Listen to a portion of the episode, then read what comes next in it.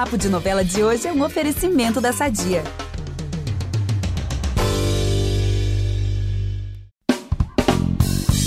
Tem novelão que acabou de chegar no Globoplay. Eu confesso que se eu soubesse cantar, eu começaria esse podcast cantando um pedacinho da abertura que todo mundo lembra com certeza até hoje. Mas como não é o caso, eu vou apenas dizer que Sonho Meu já está disponível para ser visto, revisto e conquistar novos fãs com sua história simplesmente encantadora, não tem outra palavra.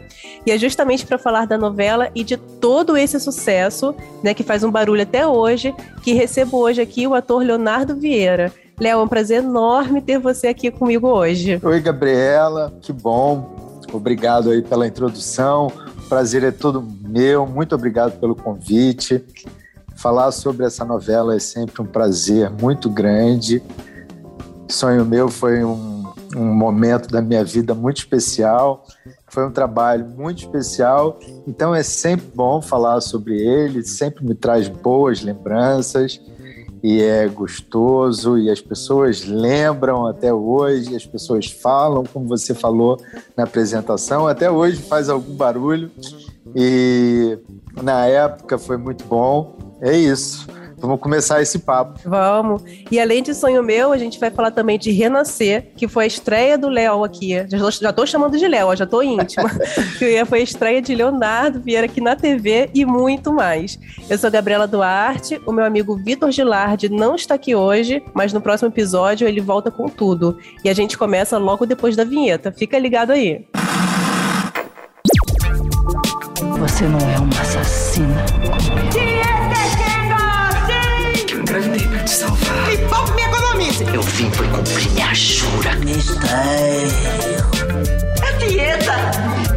Vou mostrar a você o que acontece com quem ousa desafiar Odette Reutemann.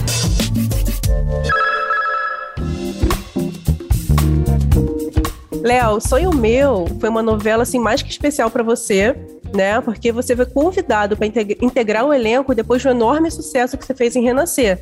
Então, Sonho Meu foi praticamente como uma afirmação de que o público tinha te abraçado mesmo, né? Que você fez um sucesso estrondoso na, na novela anterior. Não só você, né? Você e a Patrícia França, que fizeram um casal em Renascer e foram chamados para esse repeteco, né? Em Sonho Meu. Como foi para você sair de uma participação, aliás, uma mega participação de alguns capítulos para virar protagonista? Como é que você lidou com isso na época? Foi um desafio tanto, né? Gabriela, foi, foi um grande desafio, sim porque foi um grande desafio e ao mesmo tempo, como você falou, foi assim uma, uma fechada, né? Uma, uma, uma chave, tipo uma conclusão de que realmente tinha valido a pena, assim, aquela aquele esforço que foi trabalhar, que foi fazer renascer, que foi realmente muito duro. Foi foi meu primeiro trabalho e foi não foi um trabalho fácil para mim, né? Com toda a imaturidade que eu trazia e né, um momento um momento difícil também na televisão porque tinha acontecido uma, uma, uma tragédia né é, na história da, da, da novela anterior é, né, com, com o elenco da novela anterior. Então tinha eu acho uma expectativa muito grande para essa novela acontecer. E era o retorno do Benedito Rui Barbosa também a TV Globo então, é, né, e, do, e, do, e do, do, Antônio Fagundes, então tinha todo esse, esse, esse aspecto. E foi uma novela que eu tinha que trabalhar muito, porque era muito texto, era uma participação, mas era muito texto para um ator iniciante como eu. Eu estava saindo da escola de teatro, tinha feito um ou dois espetáculos é, profissionalmente de, de teatro, então é, não estava não tava acostumado com aquela, com aquela com aquele ritmo da televisão muito intenso, muito texto, né? Mas valeu a pena e foi muito bom, foi a entrega total e acabou que culminou né, né nesse convite que eu recebi para fazer Sonho Meu, ser protagonista da novela, junto com a Patrícia França. E foi, foi uma nova aventura, né? Porque, e aí, é, a gente que está começando, a gente não sabe o que é ser protagonista de uma novela, né? Quão duro é de trabalho. Então, é, quando, normalmente as pessoas perguntam o que, que você lembra mais, eu falo do sono que eu sentia, do cansaço que eu sentia, porque é, né, não, tinha, não, não tinha mais tempo para mim. Eu descobri o que era ser protagonista de novela. Não tinha tempo para nada, não tinha tempo, né? mal para comer. Então era decorar texto, era comer e trabalhar, trabalhar, trabalhar, trabalhar. Isso durante 10 meses, né? Mas foi maravilhoso trabalhar com aquelas pessoas incríveis, porque eu tive a oportunidade, fazendo sonho meu, né, de trabalhar com grandes nomes da teledramaturgia, né, atores como é, Leonardo Magalhães, Valmor Chagas, né, assim, medalhões, Beatriz Segal, fazia minha avó, então, era, um, era uma coisa assim, uma experiência muito rica para mim, né? Tudo muito novo e cercado daquelas pessoas foi foi foi assim, posso dizer que foi me sentir acho um luxo.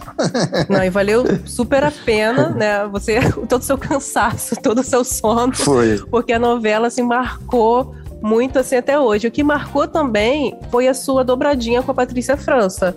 Eu sou fã, confessa, de Renascer, já falei aqui algumas vezes no podcast, as pessoas devem estar cansadas de ouvir, mas eu assisti quando eu tinha 10 anos. E é engraçado que eu sempre falei que era a novela da minha vida. E aí, recentemente, eu comecei a ver no Globoplay, porque tá um tempinho já na plataforma para quem quiser ver de novo. E aí eu reafirmei, sim, gente, é a novela da minha vida. E é engraçado que uma das coisas que mais me marcou em Renascer foi justamente o amor do José Inocêncio com a Maria Santa. E não sou eu, por exemplo, eu li no Twitter arroba Oficial falando o seguinte: minha nona era tão fã do par Leonardo Vieira e Patrícia França que tinha um porta-retrato em casa com a foto do casal. eu também amava os dois. E por que que você acha que você e a Patrícia fizeram assim algo tão especial? Porque existiam vários outros pares românticos, né? Mas vocês dois marcaram de uma forma em Renascer e depois em Sonho Meu, né? Por isso foram chamados de novo. O que que você acha que aconteceu ali essa de magia? É. Poxa, que bom saber, Gabriela, que, que é a sua novela, a novela da sua vida, que, é. que você é, gosta tanto da novela. Que, que bom, que bom, fico feliz muito feliz mesmo. Assim. Recomendo para todo mundo, gente. É de uma é. poesia, é, é, é, uma coisa linda. Eu também acho linda. Hoje eu assisto, assim, né, não, não que eu assisto frequentemente, mas já aconteceu de assistir. Às vezes me mandam uma cena, às vezes no, né, coisa é, fã me manda, ai, olha isso. Aí, aí eu lembro e realmente é, é a novela é muito bonita. Luiz Fernando estava assim no momento, Luiz Fernando Carvalho, diretor, estava no momento inspiradíssimo, né? Ah, também estava estreando, né? Como, como diretor geral, né? É, o Talma era diretor artístico, mas ele era o diretor geral da novela, a primeira novela dele como diretor geral. Então, então tinha isso também, né? Mais um, uma estreia ali de um, de um, de um super talento, né? O que, que aconteceu é, é, né? Eu não sei te dizer, mas realmente rolou uma, uma química, uma magia assim com, com os atores. Mas eu acho que antes né, dos atores existia o, os personagens, que era uma história muito bonita, aquele amor e a, a, a relação deles dois os personagens em si, aquela inocência daquela menina, né, que achar que um beijo ela estaria perdida, né?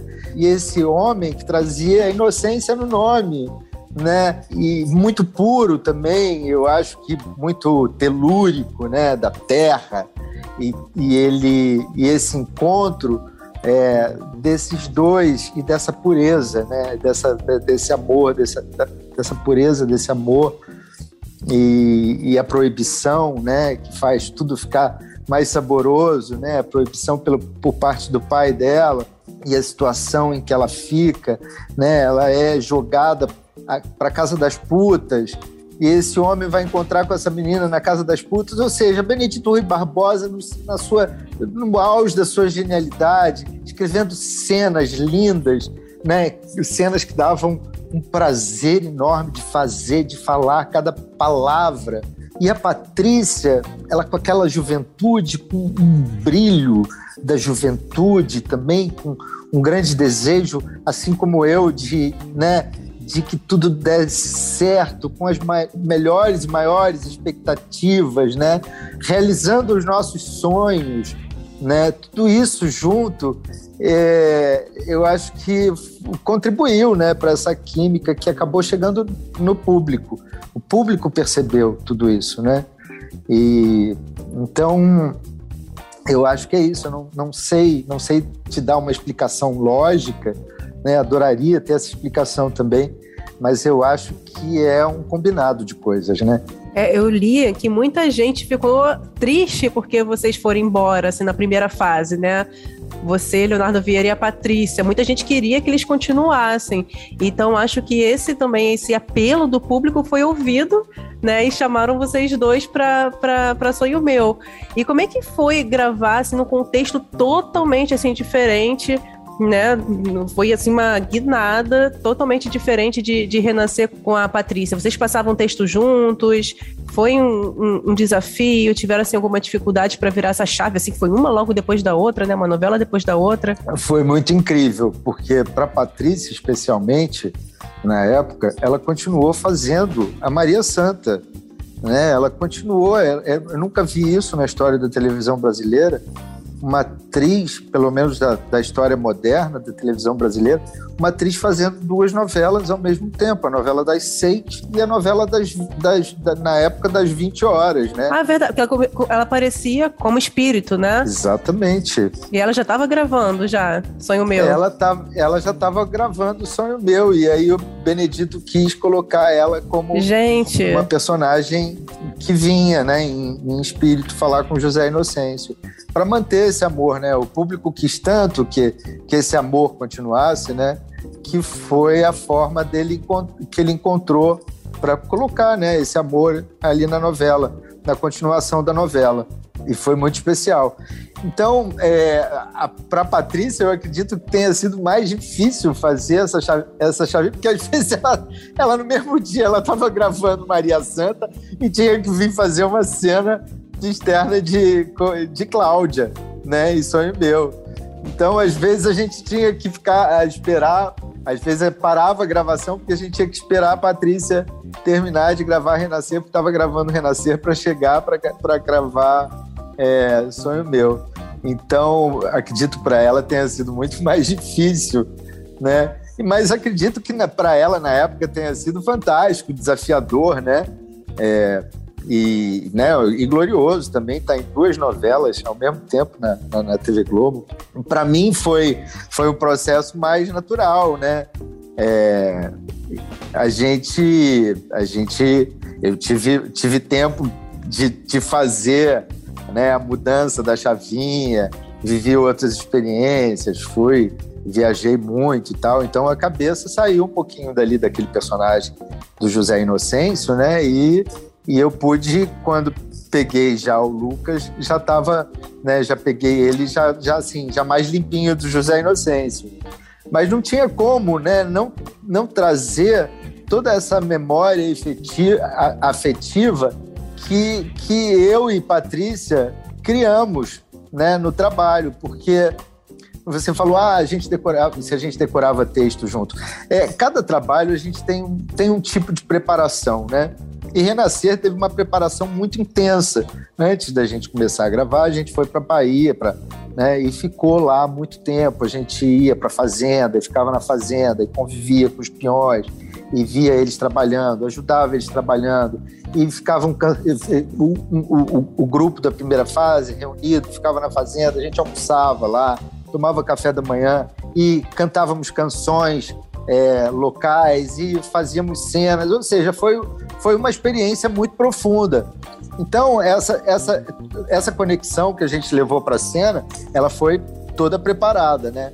Então, isso a gente já tinha, essa conexão, eu e Patrícia, né, de, de se olhar no, no olho e, e se perceber e se entender, né, a gente já tinha. Então, na verdade, eu acho que é, facilitou, né? Facilitou a, a, quando chegou o sonho meu. Foi foi uma transição mais foi foi fácil. Não que tenha sido fácil, porque foi intenso, foi difícil, mas a, a coisa às vezes da relação, porque essa coisa de televisão, às vezes você é, chega e já, já vai, já é o mocinho e a mocinha, vocês nem se conhecem, já dá o um beijo na boca, né? Já tá, já tá ali tudo muito rápido, né? O tempo da televisão, e já tá dizendo que ama.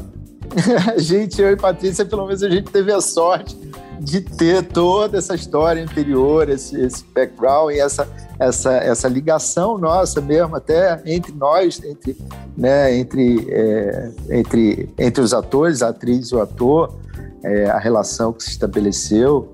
É, então, tudo isso foi muito positivo, eu acho para sonho meu também, né? A gente trouxe essa, essa carga afetiva para sonho meu. E eu acho que isso contribuiu para a novela, né? Eu acho que acho que contribuiu muito para a novela. Gente, eu tô passada assim até agora com essa informação, porque eu sabia que foi gravada uma logo em seguida, mas eu não sabia que a Patrícia estava fazendo duas novelas assim ao mesmo tempo. Eu fico imaginando ela como a Maria Santa, uma pessoa ingênua lá no interior da Bahia e fazendo ao mesmo tempo a Cláudia, né, uma pessoa contemporânea, uma mulher esperta, né, trabalhadora, totalmente diferente. Gente, que, que desafio. É, uma mulher que sofria, né, muita violência do marido, né, um personagem muito interessante até, né, é, até hoje, nos, nos dias de hoje, né, uma mulher que sofria muita, muita, muita violência do marido, né. Que era José de Abreu, né? Isso, e aí ela, e ela foge, né, desse homem, ela, né, uhum. e aí acaba conhecendo o Lucas, e e se apaixona, o Lucas se apaixona por ela, né? Já quer casar com ela de cara. Ai, olha, vou fazer Aqueles uma amores de novela, é. né? Que fazem a gente sonhar, né? Sim, e, todo mundo fez adora. tanta gente sonhar, né? Você vê, tanta gente hoje, até hoje, fala desse, desses personagens, Sim. da Lalesca. E que você tinha uma magia muito, como você falou, não tem como explicar, mas que tinha uma magia ali por trás desse casal, assim, como tinha, essa, uma química inexplicável mesmo. E eu vou fazer uma pergunta em nome de todos os fãs, uma coisa que todo mundo gosta de saber. Tá. É, quando você pensa em sonho meu, é, quais lembranças assim mais fortes que você tem? O que, que você tem mais saudade? Pode ser de bastidor, pode ser alguma curiosidade do, do, do elenco, alguma curiosidade de cena. Então, Gabriela, como eu já te falei, né? Quando eu penso, a coisa que me vem à cabeça é realmente a primeira coisa foi assim, é o cansaço e o, como eu trabalhava. Mas é claro que a gente tinha momentos deliciosos, porque a gente foi para Curitiba, a gente ia no começo da novela a gente ia uma vez por mês, passava lá cinco dias, então a gente tive a oportunidade de conhecer Curitiba e ser muito bem recebido lá. Foi muito bom isso.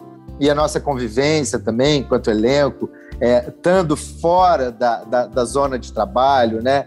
Também a gente acaba criando uma, uma profundidade na relação, né? Porque você não está na cidade, você não está no trabalho, não é uma coisa casa-trabalho.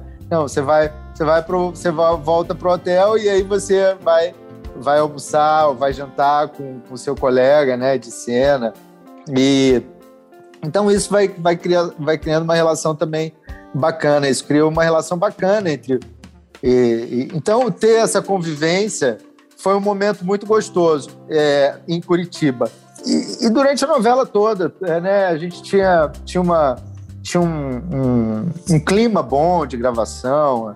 É, a Gisela Raiman, eu lembro que é uma, da, uma das meninas é, que fazia uma secretária da, da, da fábrica, da Ludens, que era amiga da Cláudia, a gente se divertia muito, a gente ria muito, então juntava aquela moçadinha, né? Na época éramos todos jovens, né? E a gente se divertia muito, e sabe, às vezes se diverte com pouco, sabe? Se não diverte, a gente tá rindo, não sabe nem de quê, né? Foi, foi isso. E a experiência, né, de trabalhar com, né, de ter uma tá ali todos os dias trabalhando no estúdio, dia a dia, com uma atriz como Beatriz Segal, né? Uma atriz com o tamanho dela, gigante como ela é. Foi incrível, foi um aprendizado. E a Beatriz, ela não me dava sopa, ela, ela, ela era muito exigente comigo. Então eu tinha que estar sempre assim, sabe? Tava sempre um pouco no estado de tensão por causa dela, né? Porque eu queria, queria agradar ela, né? Queria que ela, queria que ela gostasse, né? De mim, do meu trabalho, né? Então eu lembro muito bem disso. Manteve sob tensão a novela inteira. Mas no final, assim, tipo nas últimas cenas que nós gravamos, aí ela pegou na minha mão e o olho dela brilhou e ela falou para mim: foi muito bom trabalhar com você. Ai, gente. Ai, ai, meu Deus. Foi um presente, assim, da novela inteira, né? Porque. Imagino. Porque eu achava que ela me detestava, porque ela me mantinha ali na linha, sabe? Ela já te deu alguma bronca já? Muitos, ela vivia me bronca. foi, foi um momento muito gostoso, que foi muito bom receber esse carinho da Beatriz no final da novela. Gente, levar bronca da eterna Odete Reutemann não deve ser fácil. não deve ser fácil. já via com aquele, com aquele imaginário, né? Beatriz Segal, Odete Reutemann e tal. Eu falei, eu já fui sofrendo, né? Eu falei, meu Deus, eu vou encontrar o Odete Reutemann na frente. Gente. Mas não, ela era uma querida. Mas ela queria o meu melhor, entendeu? Ai, conseguiu, né? Ai, gente, que emoção, é. né? Ela falando isso pra você no final. Você deve ter tido aquela sensação de, meu Deus, trabalho cumprido, né? Uh, aquele alívio. Engoliu em seco. Vamos aproveitar que estamos falando de família tudo e falar do nosso patrocinador? Há 80 anos, a Sadia leva qualidade, sabor e praticidade para a mesa dos brasileiros. Sabia que o presunto mais vendido do Brasil é da Sadia? Assim como os outros produtos da marca, ele é muito gostoso e combina com vários momentos do nosso dia, do omelete no café da manhã até a saladinha no almoço. Seja qual for o dia, seu dia pede Sadia. É, em sonho meu, muita gente, né, enfim, já vinha desde Renascer, mas ficaram loucas. Vocês começaram a pipocar em várias revistas da época, né? Você e Fábio Assunção, que fazia o Jorge, o seu irmão ali, malvadão, né? Vocês apareciam muito em revistas, né, de adolescente, como os crushes da, da época. E nem existia a palavra crush naquela época. Não. E eu vou falar agora, vou ter um momento aqui, cara de pau, que eu tinha o seu pôster também na parede do meu quarto. Ah, você Gabriela, era um crush naquela, naquela assim época. você acaba comigo, com o meu coração. Falei e saí correndo. Ai, e é. você, como é que você lidava com esse assédio todo naquela época? Você se incomodava com as fãs chegando? Porque naquela época não tinha assim rede social. As pessoas chegavam, né? Era cartinha, era olho no olho. Você ficava incomodado, constrangido, gostava? O que, que você sentia? Gabriela, eu não sabia que isso ia acontecer na minha vida. Foi assim, muito inesperado, porque foi, né, foi um sucesso, um sucesso repentino, né? Achei que a minha carreira fosse uma carreira como as outras, como todas as outras. Você vai, você vai construindo, né? Vai fazendo personagens e vai, vai, vai melhorando, vai pegando personagens melhores, enfim. É, como seria o normal. É, e de repente veio né, toda aquela, aquela avalanche e todos os meios de comunicação falando e muitas e muitas muitas entrevistas e muitas capas de revista e e um assédio muito grande. As pessoas meu telefone de casa não parava. Era né, era, era, era, era até difícil porque eu às vezes ia para casa e eu precisava do tempo ali e aquele telefone não parava então, é, não foi fácil no começo. Era regozijante porque era, né, era, era, era uma coroação do trabalho. E naquela época realmente era muito diferente, não tinha essa coisa de rede social. Então, isso ainda man conseguia manter uma certa, uma certa distância, né? Não que isso seja bom, mas, mas na época, como eu, eu precisava me proteger, é, porque é, por causa do, do, do, volume de trabalho mesmo, né? Não dava para estar tá tão exposto porque eu, eu tinha um volume de trabalho muito grande. Então não daria para ficar fazendo a manutenção das redes sociais na época, né? Seria difícil, mas tinha que cumprir uma, uma coisa de, de entrevistas e, e, e até pela, pela, pela divulgação da novela mesmo, tinha que cumprir essa, essas tarefas. E na época era engraçado porque você saía na TV Globo, tinha aquela multidão que ficava na porta esperando os atores, né? Então a gente tinha que sair, era muito louco, tinha que sair com uma segurança sempre, eu e Fábio, né? Porque as meninas muito loucas piravam assim, e, então a gente tinha que sair com segurança quando a gente ia gravar a externa, né?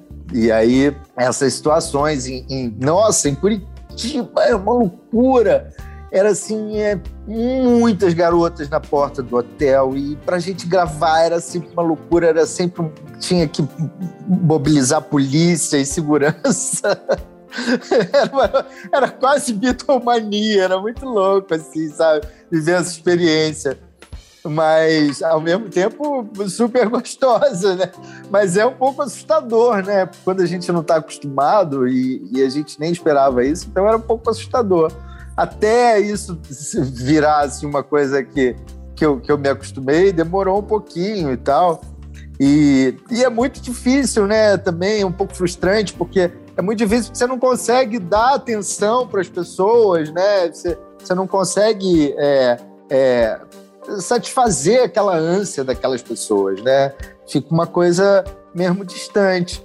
E, e embora eu, eu, eu, tentasse, né? Impossível responder aquele monte de carta, porque na época era carta, né? Então, assim, era, era um, sacos de carta que o, que o, que o recurso artístico me entregava toda semana, que não tinha como responder, né? Hoje em dia na rede social é muito mais fácil. Escreve, ah, manda um beijo para mim, você manda um beijo, né? Muito mais fácil do que escrever uma carta, escrever centenas e centenas de cartas. Imagina botar aquilo no correio, como é que faz, né? Era muito difícil. Mas eu tenho até hoje pessoas que são muito carinhosas comigo, que, que me seguem, que, que são meus fãs, por causa de, de, desse, desse tempo, dessa época. Mas hoje tem a rede social e essas pessoas conseguiram entrar em contato comigo, e isso é, é muito, muito legal. Então, tem o Yuri, tem a Vivian, tem a Ana Paula, pessoas que até é, venceram a barreira da, até da, da, fã, da de, de, de, ser fã e que, que hoje falo com elas, né, como se fosse até uma como, mas como um amigo mesmo, não é como se fosse, porque é até como um amigo mesmo, né? Então, é, a rede social aproxima muito, né, as pessoas. E isso, isso aconteceu. Ai, que legal. Não tem mais aquele intermediário, né? Que tinha antigamente. Ai, bem legal. Não, exatamente. Eu entrei na, nas suas redes sociais e eu vi, assim, várias é, pessoas fazendo muitos comentários, assim, sempre gentis, né? Sempre com, com carinho. Nossa, isso é muito muito, muito, muito é, legal. É, as mesmo. pessoas falam muito de hater, né? Isso. E assim, eu não tenho muito hater nas redes sociais, né? Então, assim, eu, é, eu, eu não, não conheço. Claro, tem um ou outro de vez em quando aparece, mas eu não dou voz a hater. Então, quando eu venho, eu vejo que vem atravessado, vem com um comentário esquisito, eu já já bloqueio, sabe? Porque. Melhor então coisa. a minha rede social é assim, parece um, um paraíso, porque tem, um, tem um clima, um, é um ambiente super saudável, super feliz, sabe? Pessoas que curtem o meu trabalho, que, né, que, ou que curtiram, né, que tem um carinho ainda por mim, que estão lá. Então tem uma. É, não tenho muito não vivo muito esse universo do hater, assim, uhum. o que me, me, me, faz me sentir muito bem, assim, porque eu detestaria é, ter que lidar com esse tipo de coisa, porque deve ser muito difícil, né? Você ser atacado, né? O tempo todo, as pessoas falando coisas, barbaridades, né? Horrores às vezes. E então eu me sinto me sinto bem protegido nesse sentido, assim, não sei porquê, uma proteção uma proteção é, é, não sei, espiritual, divina, uhum. não sei, não sei dizer. Mas eu acho a melhor coisa que você faz, assim, porque quando vem um comentário ou outro, aí vai te rebater, você gasta uma energia que não vai adiantar nada, você não vai mudar a cabeça daquela pessoa, vai lá, aperta o botãozinho, bloqueia.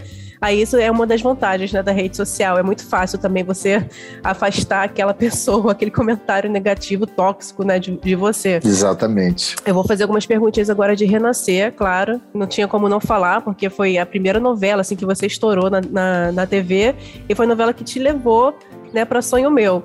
Quando eu assisti recentemente no Globoplay, eu não lembrava que a cena começava já assim eletrizante, né? Com José Inocêncio correndo ali naquela floresta na Bahia, achando o Jequitibá, né? O famoso lendário Jequitibá, que é quase um protagonista, né, da novela. Sim. E fincando, né? É. E fincando o facão ali no Jequitibá e fazendo aquela promessa, né? Não morrer de morte matada, nem de morte morrida. Olha como eu sei. o diálogo. Sou fã mesmo. Mas eu sempre fiquei assim com a pulga atrás da orelha, falando: caramba, de onde que ele veio? Por que, que ele foi parar ali? Em algum momento, o Benedito falou para você ou o Luiz Fernando falou para você assim o que que, que veio antes daquela cena? Não. não, não tive nenhuma informação. É, eu, eu, eu, tive um encontro muito rápido é, com Benedito Rui Barbosa e eu tentei tirar dele essa informação, mas de onde é que ele veio, ele, ele não me deu a informação. O Luiz também não, não, não me deu a informação, eu, então eu tive que construir a minha a, a própria história, né, para mim, a história desse personagem, do José Inocêncio. Então, é, para mim, era um, era um cara mesmo ali da região, mas não próximo, uma região próxima, um cara, um aventureiro, né, que está que tá em, busca, tá em busca da sua fortuna.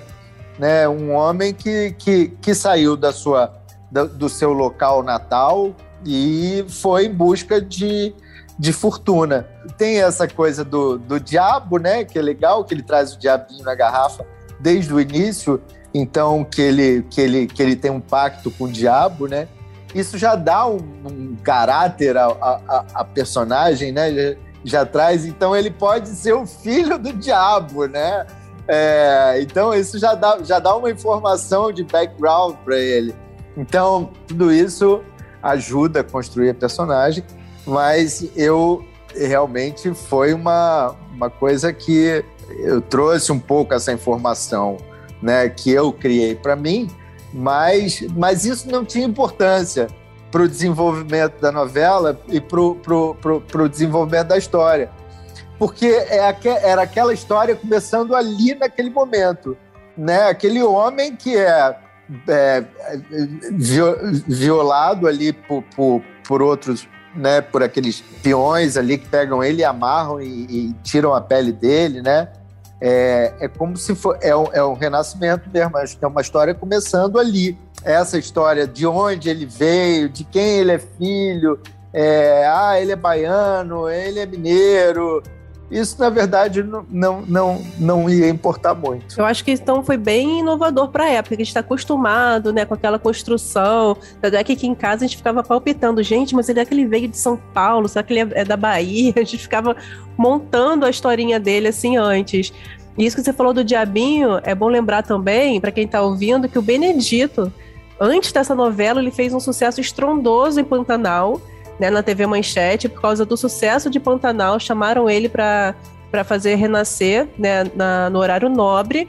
E ele, desde Pantanal e de outras novelas, ele já tinha isso de falar muito do folclore, do Diabinho na Garrafa, inclusive, ele já tinha mostrado em Paraíso, na primeira versão. Então, Renascer assim, uma novela repleta de, de, de folclore, de regionalismo, né? E eu acho uma, uma riqueza assim só. Exato. E essa, você citou essa cena que arrancaram a pele dele, e essa cena me marcou, e acho que de todo mundo, principalmente das crianças que assistiram, todo mundo fala né, dessa cena como foi marcante. Ele ali de ponta cabeça, todo ensanguentado e arrancando a pele dele. Como foi gravar? Era você? Era um dublê? Era assustadora aquela cena, né? E crianças de 10 anos, senhorita Gabriela, deveriam estar na cama. Mas naquela época, naquela época, 30 anos, não se falava tanto assim, né, de, da importância de, de obedecer a classificação. A criança sempre assistia novela com os pais, impressionante. É, a gente sempre assistiu é, novela, né? É. Não tinha essa coisa de, ah, classificação etária, 14 anos, a gente tinha 12, mas a gente estava lá assistindo, É, né? gente, assistia é. todas, todas as novelas. Exatamente aquela cena foi uma das últimas que a gente gravou, né? Porque a gente passou por tudo, a gente gravou tudo. Né? A última coisa que ficou para gravar foi o Jequitibá, a, que era a primeira cena da novela, né? Mas é, era bom, foi, foi bom, foi uma construção muito acertada do Luiz, uma escolha muito acertada dele, porque a, ali naquela cena eu já, ta, já trazia toda, toda a carga que, que, que, estava por, que estava por vir na, na vida daquele personagem o ator já estava com ela na pele, literalmente, né? Então, foi muito boa essa escolha do Luiz. e, e me ajudou muito. Mas, ao mesmo tempo, foi muito difícil, porque era uma cena que eu ficava pendurado, de cabeça para baixo, e eu fiquei pendurado horas de cabeça para baixo. Horas, porque eu tinha que fazer a cena de cabeça para baixo, é, né? chegavam lá os, os, os caboclos e, e, arrancavam minha pele e me penduravam de cabeça para baixo, tinha, tinha que ficar de cabeça para baixo. Tinha um dublê lá, é, que foi utilizado até, mas a maioria das cenas que você vê na, na, sequência não é dublê que está lá pendurado, sou eu. Sou eu mesmo. e foi, foi, foi, foi muito louco, porque eu fiquei horas, é, volta e meia vinha alguém, me segurava e quase me, me botava no colo, assim, para né, o sangue parar de ir para a cabeça, né? mas foi tão intenso que, que eu fiquei.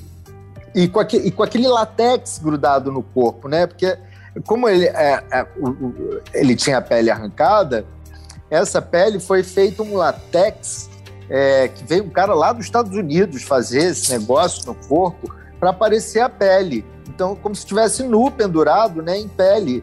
Então, na hora que eles cortam a pele, tinha que parecer que era pele. Então, eu acho que aquilo prendia a minha a respiração dos meus poros.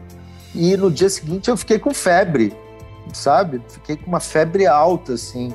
Mas que foi ótimo, porque eu tinha que, continuando a, gra a gravar a sequência com um um turco me costurando no riacho.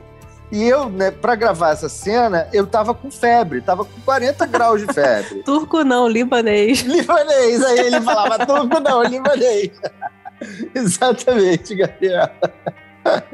Aí, então, e eu, né, nu gravando aquela cena no riacho, no riacho de água gelada, eu tava eu tremia, eu tremia, mas eu tremia de verdade, eu tremia de febre, porque era muito bom aquilo por causa da dor. Imagina uma pessoa sem pele sendo costurada, a pele costurada, né? Então, uma dor que a gente não imagina, né? Nem eu sei como seria essa dor. Então acabou que até essa febre veio bem a calhar. Caramba, gente, que essa cena assim marcou. Mesmo quem não lembra muito da novela, com certeza lembra, lembra dessa cena, né? Que ela foi muito impactante. E depois de Renascer e Sonho Meu, você fez muitos outros trabalhos na TV, né? 4x4. Inclusive, você estava com visual assim, meio do Juan de Marco, né? Na novela 4x4, com aquele cavanhaque, cabelo maiorzinho, Isso. malhação, suave veneno, Senhora do Destino, como uma onda. E você Sim, vendo esse, é. esse, esse, monte de trabalho assim no seu currículo, fico pensando, você sempre quis ser ator? Você sempre visou isso? Ou você, antes de ser ator, imaginava que queria ser alguma outra coisa? Não, eu, eu, eu lembro desde pequenininho que eu sempre tive vontade de ser ator. Por quê? Porque eu, eu estudava num colégio que era ao lado da TV Globo, ali no Jardim Botânico, que era onde todo, se gravavam to, todas as novelas na época então a gente passava ali, eu pequenininho mesmo, era jardim de infância, e a gente via, eu via sempre os atores, então eu ficava fascinado com aqueles atores todos ali, que eu via o, Francisco Cuoco, de Pecado Capital, a Beth Faria, sabe? E aquilo era fascinante, eu era um garoto, devia ter cinco anos, seis, mas isso é tão forte que, que eu me lembro. E, e uma vez a gente, a, o colégio, é, com a minha turma, a gente foi na TV Globo, eles abriram, e a gente visitou os estúdios. Então, aquele mundo de fantasia, para mim, foi revelado. Os cenários, aí tinha uma janela e atrás não, não tinha paisagem, era né, uma fotografia com a paisagem. Isso para mim foi assim, foi uma grande, né, uma ficha caindo, uma ficha não, foi um, sei lá, uma, uma descoberta, né, para um garoto de seis anos. E, e isso eu acho que. E minha mãe sempre me, me gostou e, e, me levava ao teatro quando eu era criancinha, então eu acho que eu comecei desde cedo, então eu queria já desde criança fazer teatro, fazer.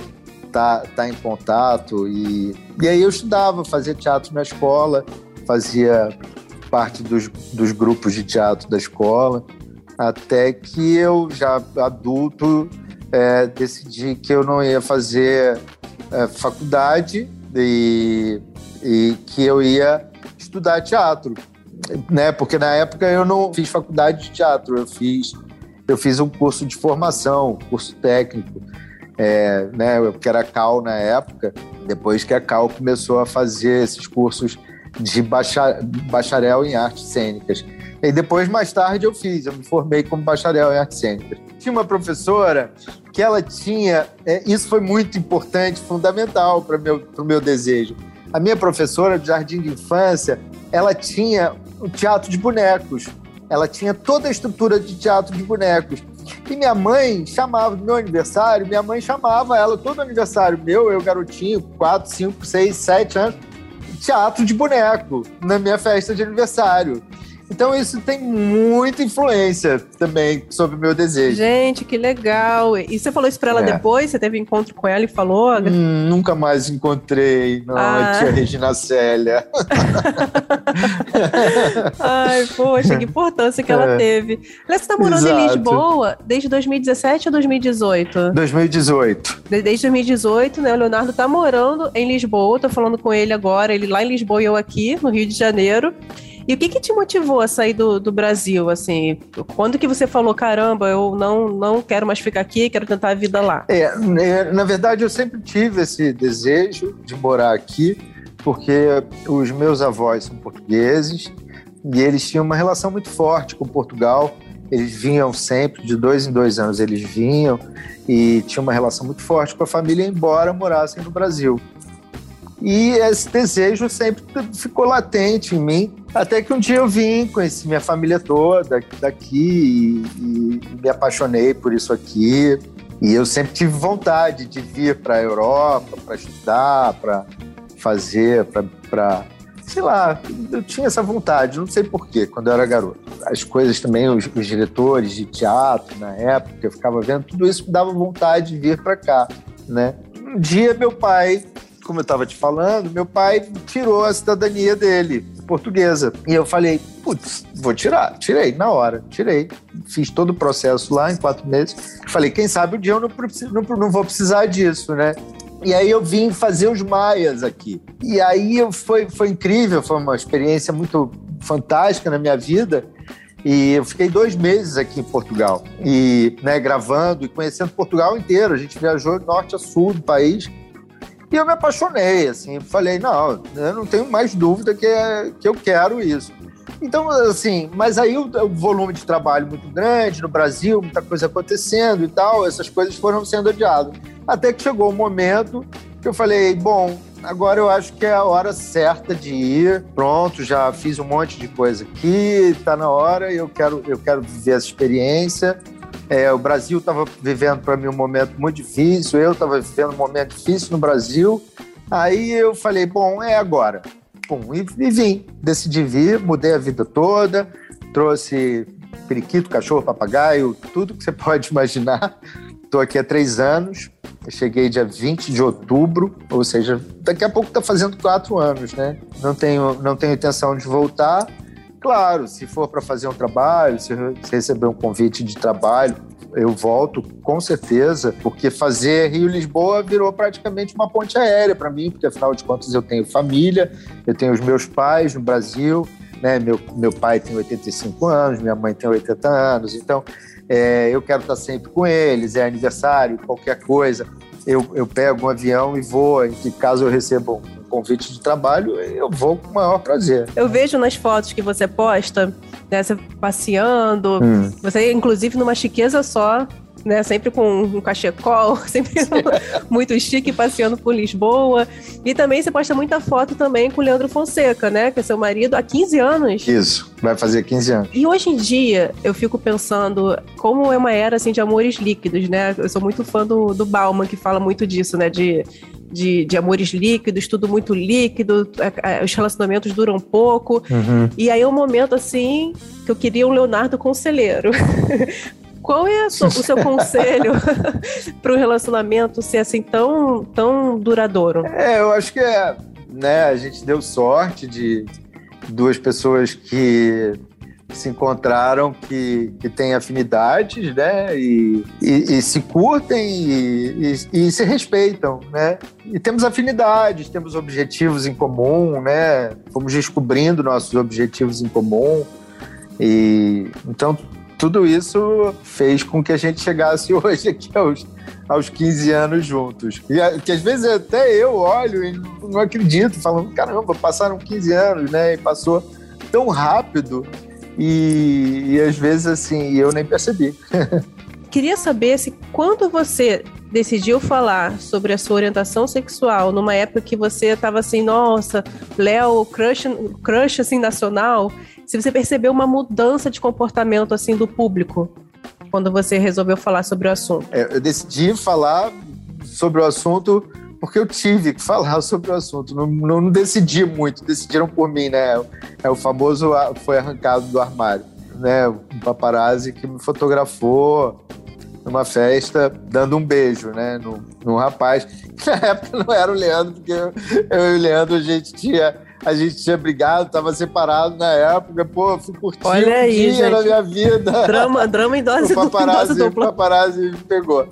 Aí eu, então, né, mas aí eu tinha que me colocar, né, foi, foi assim, eu tinha que me posicionar e, e aí eu me posicionei, acho que eu, que eu fiz a coisa certa, cumpri um papel que eu, devia cumprir, espero ter ajudado muita, muitas pessoas a passar por, por momentos é, difíceis na, na, vida delas, quanto a sua, a, sua, sua orientação sexual. Espero que tenha ajudado as, as pessoas com o meu posicionamento. E, e, recebi, foi na época, foi, foi recebi uma carga de, enorme de, de, de mensagens positivas e, né, e, e mesmo agradecidas né, pelo meu posicionamento. Não foi um momento fácil, porque é, eu sempre fui muito, muito é, discreto na minha vida, né?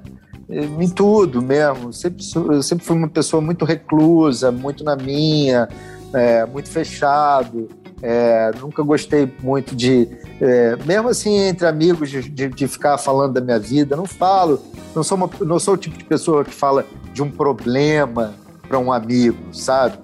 Então, assim, é, sou essa pessoa fechada mesmo. Então, para mim, foi muito difícil porque eu tive minha vida exposta de uma forma que eu nunca tive antes, né?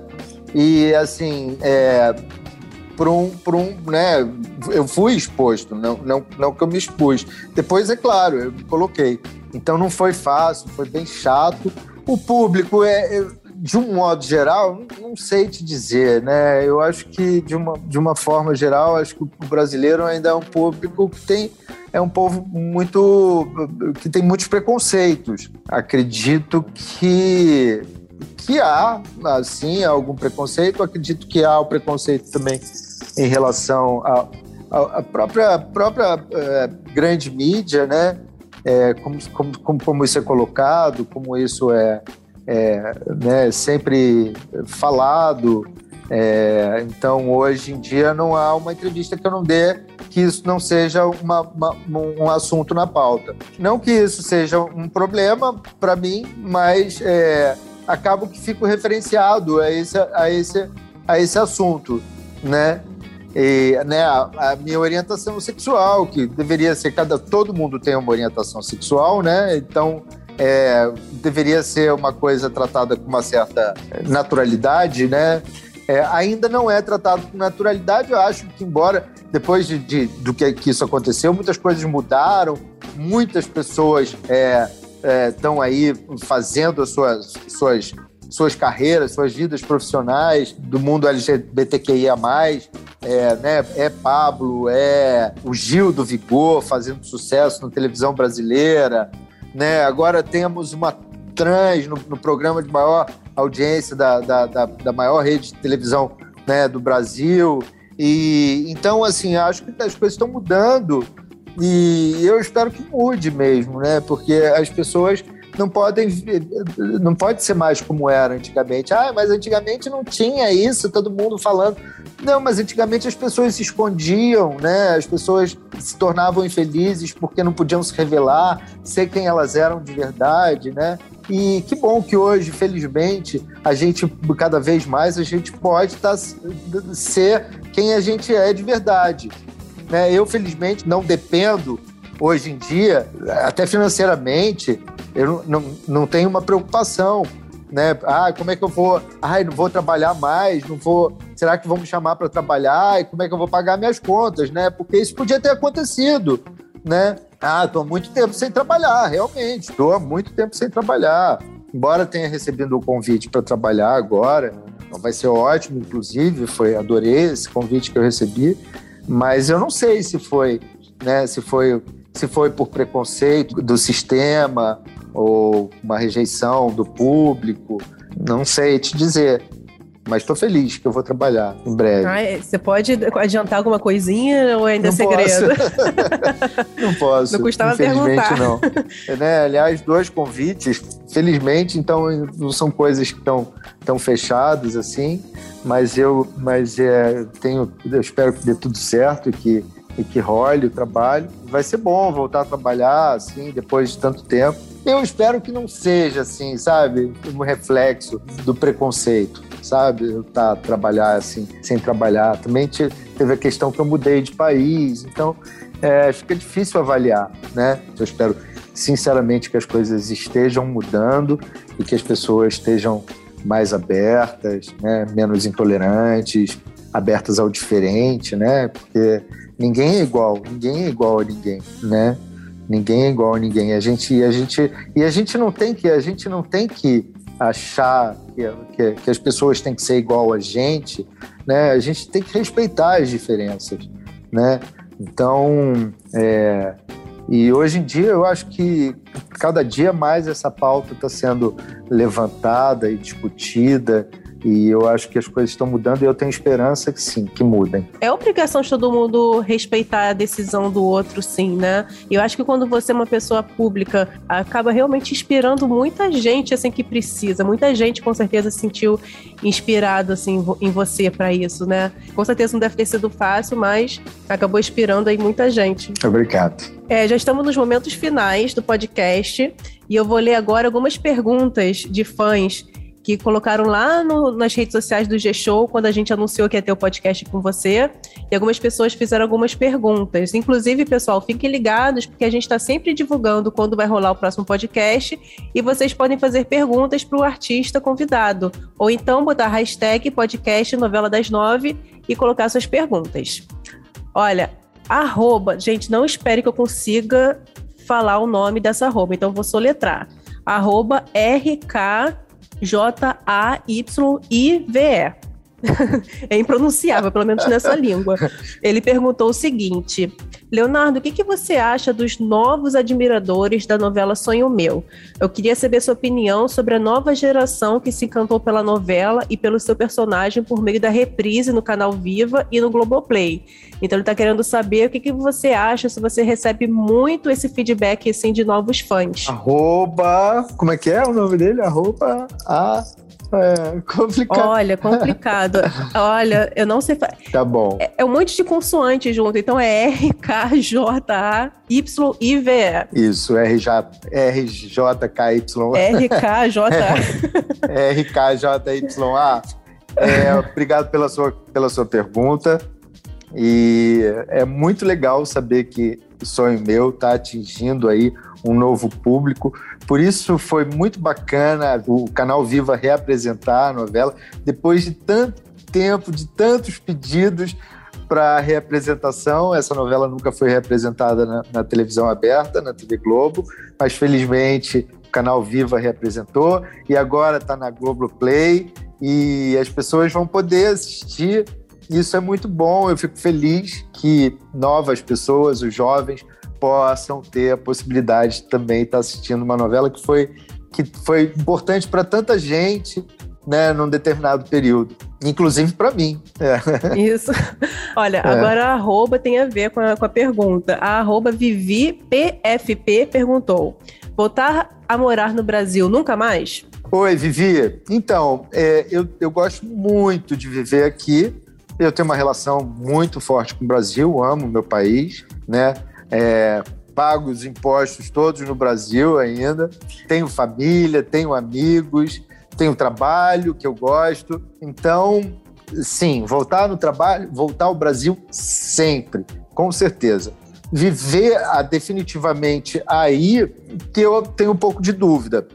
Acho difícil, mas durante períodos, com certeza. Eu tive no Brasil agora, fiquei cinco meses no Brasil e isso vai acontecer sempre na minha vida. Então, ainda bem que temos avião, podemos estar lá e cá. E a Maria das Fadas quer saber o seguinte: já passou por algum constrangimento em Portugal com fã sem noção?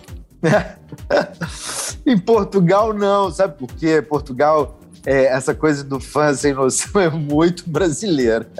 Aqui em Portugal as pessoas são muito discretas. As pessoas te conhecem, te olham, você vai num lugar, na rua, no restaurante, as pessoas te olham, te veem, te percebem, mas ninguém fala nada. Tanto que a Madonna mora aqui, né? E a gente brinca que a Madonna. E a Madonna ela anda meio escondida na rua, mas ninguém tá nem aí para ela, porque já, já vi a situação da Madonna tá assim. E as pessoas olham, falam, comentam a Madonna, mas ninguém tá nem aí, né? Então é até a Madonna. Então é bem tranquilo aqui, aqui. Mas quando é brasileiro, é, mas assim, já tive fã brasileiro que já me viu na rua e me pediu, ah, posso te abraçar, mas isso não é sem noção, isso é carinho.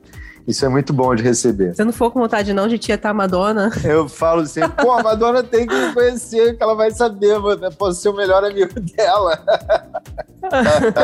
gente, com certeza.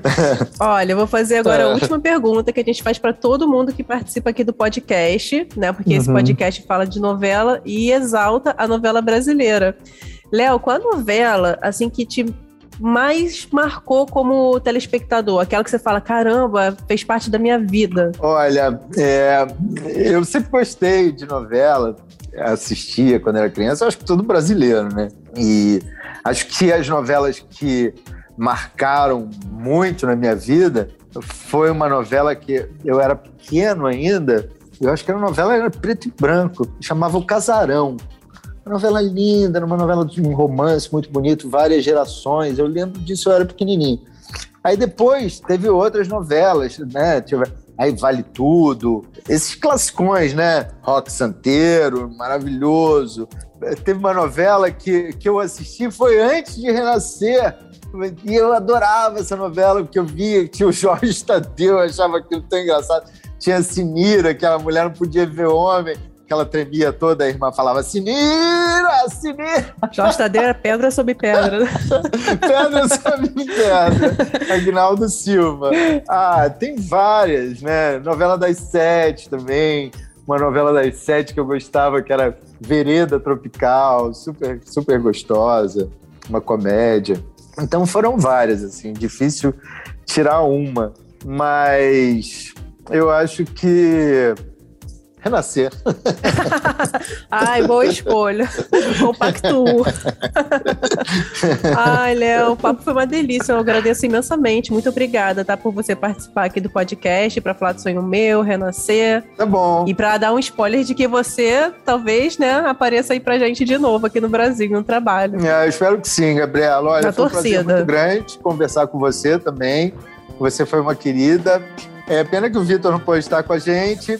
É, adorei o papo. É prazer estar aqui no podcast Novela das Nove. É isso. Até a próxima, pessoal. O podcast Novela das Nove fica por aqui. Para ouvir os nossos programas, você pode usar o Globoplay ou entrar no G-Show. Nos aplicativos de streaming, é só procurar por Novela das Nove. E além disso, dependendo da plataforma que você usa, não deixe de seguir o podcast no Spotify ou na Amazon, de assinar no Apple Podcasts, de inscrever no Google Podcasts ou no Castbox, ou ainda de favoritar na Deezer. Assim você recebe uma notificação sempre que um novo episódio estiver disponível. Eu sou a Gabriela Duarte. No próximo episódio, o Vitor de Lá estará de volta, apresentando o programa do meu ladinho e arrasando como sempre. Nós também produzimos e assinamos o conteúdo desse podcast, e a edição é do Nicolas Queiroz. Então é isso, até a próxima, beijos!